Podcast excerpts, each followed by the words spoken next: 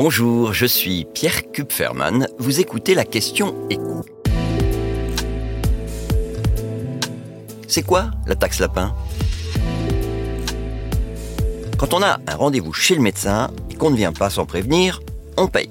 Gabriel Attal a clairement pris fait et cause dans son discours de politique générale pour ce qu'on appelle la taxe lapin souhaitée par une majorité de sénateurs. C'est d'ailleurs terme politique une annonce qui fait partie des appels du pied du Premier ministre aux parlementaires LR. Mais Gabriel Attal donne aussi satisfaction aux médecins qui pâtissent de ces rendez-vous non honorés. Ces fameux lapins représenteraient chaque année entre 6 et 10% de l'ensemble des rendez-vous, c'est-à-dire autour de deux heures de perdu en moyenne chaque semaine. Sachant que dans les deux tiers des cas, la défection concerne un, rendez-vous pris avec un patient qui ne fait pas partie de la patientèle habituelle du médecin. Et ces deux heures de perdu bah, le sont aussi pour les autres malades qui auraient pu profiter d'un créneau libéré si le poseur de lapin avait pris soin d'annuler son rendez-vous.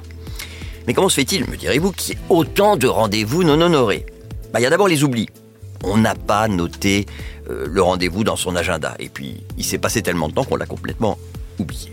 puis, ça peut être aussi un empêchement de dernière minute. Et enfin, il y a le fait que, parfois, pour trouver un rendez-vous, notamment euh, chez un spécialiste, bah, c'est quand même la croix et la bannière. Que les rendez-vous disponibles sur les applications comme Doctolib à une date relativement proche elles sont chez des médecins conventionnés par la sécurité sociale, mais avec des honoraires libres, ce qui peut signifier pour le patient d'avoir à payer de sa poche une partie de la consultation. Et donc, ces patients, bah, ils bloquent un rendez-vous par sécurité, mais si une place se libère chez un autre médecin, ils vont la prendre et ils vont bah, souvent oublier d'annuler l'autre rendez-vous. Alors évidemment, vous allez me dire, est-ce que faire payer pour un lapin, c'est vraiment légal?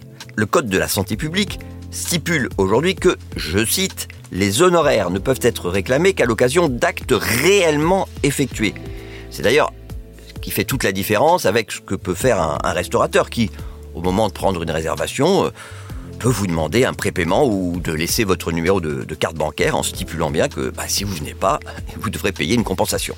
Pourtant, ça ne veut pas dire qu'il faudrait changer la loi pour instaurer cette taxe lapin pour les médecins. Les sénateurs l'année dernière avaient majoritairement voté pour un système où c'est la sécurité sociale, la caisse d'assurance maladie, qui allait pénaliser les poseurs de lapins avec deux possibilités, soit un prélèvement d'une pénalité forfaitaire sur leur compte bancaire, soit une réduction du remboursement euh, lors d'une consultation ultérieure.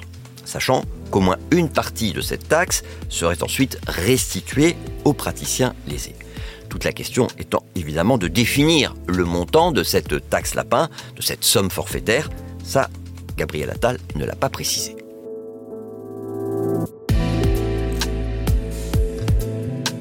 Merci d'avoir écouté la question écho, le podcast quotidien pour répondre à toutes les questions que vous vous posez sur l'actualité économique.